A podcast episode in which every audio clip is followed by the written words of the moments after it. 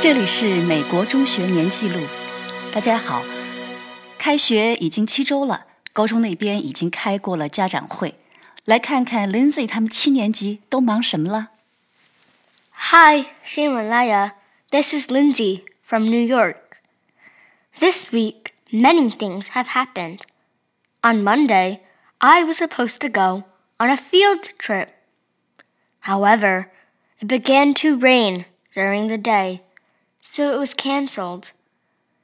Everybody was really mad that the teachers decided to cancel it because they had said rain or shine were going, and yet it drizzled a little and it was cancelled.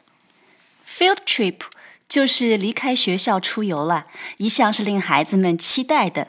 本来是 supposed to go，结果取消了，cancelled， 因为天气的原因啦。Rain or shine，这是一个非常常见的用法。无论出太阳还是下雨，就是说无论什么天气情况下，我们都这么做。老师是这么说的，结果只是 drizzled。drizzle 就是滴了几滴毛毛细雨的意思，所以孩子们很失望了。There were other groups in our school that got to go. We were all different classes, and different classes were separated into different groups. It was really unfair that the other groups got to go, while my class and group did not. However, it has been rescheduled to next Wednesday, so we don't have to wait too long for it.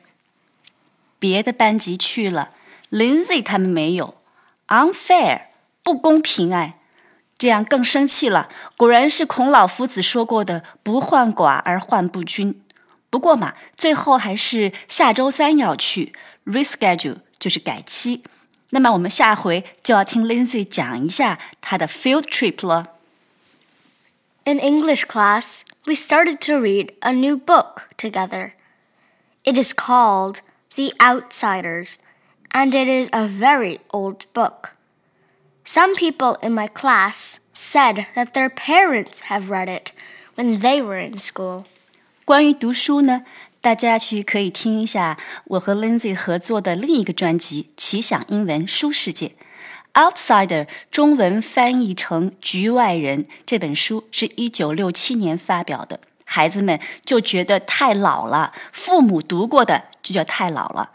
哎，我要是跟他们说一下，中国的孩子们还要读几千年前的古文呢，不知道美国孩子会作何想法。Also, the rehearsals for The Little Mermaid have begun. There are even weekend rehearsals for the lead roles. One of my good friends is playing the villain, Ursula. I am just another background character, but I don't mind too much. It is still exciting and fun to be part of the play. Little Mermaid，小美人鱼。 百老汇舞台剧，Lindsay 学校马上开始排演了。他的朋友要演重要配角，那个八爪章鱼女巫乌苏拉。Lindsay 自嘲自己就是个 background，群众演员的意思啦，在背景里。但是他喜欢呢。排练是个蛮严肃的事情，周末都要去呢。I also had a meet on Thursday.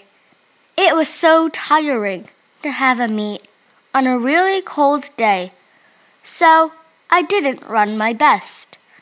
Now that the week is over, I'm ready to relax and sleep. 过去的周四又有越野跑比赛，天气冷了，我们这里早上上学都开始穿小棉袄了。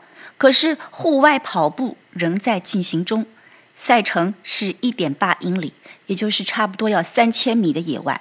很辛苦了，总算是熬到周末，Lindsay 可以放松睡觉了。没有比冷天窝在家里睡个好觉更放松的了。我的感觉，人生就是在一个又一个对周末的盼望中度过。休息之后，我们又可以面对下一周的挑战了。下次见。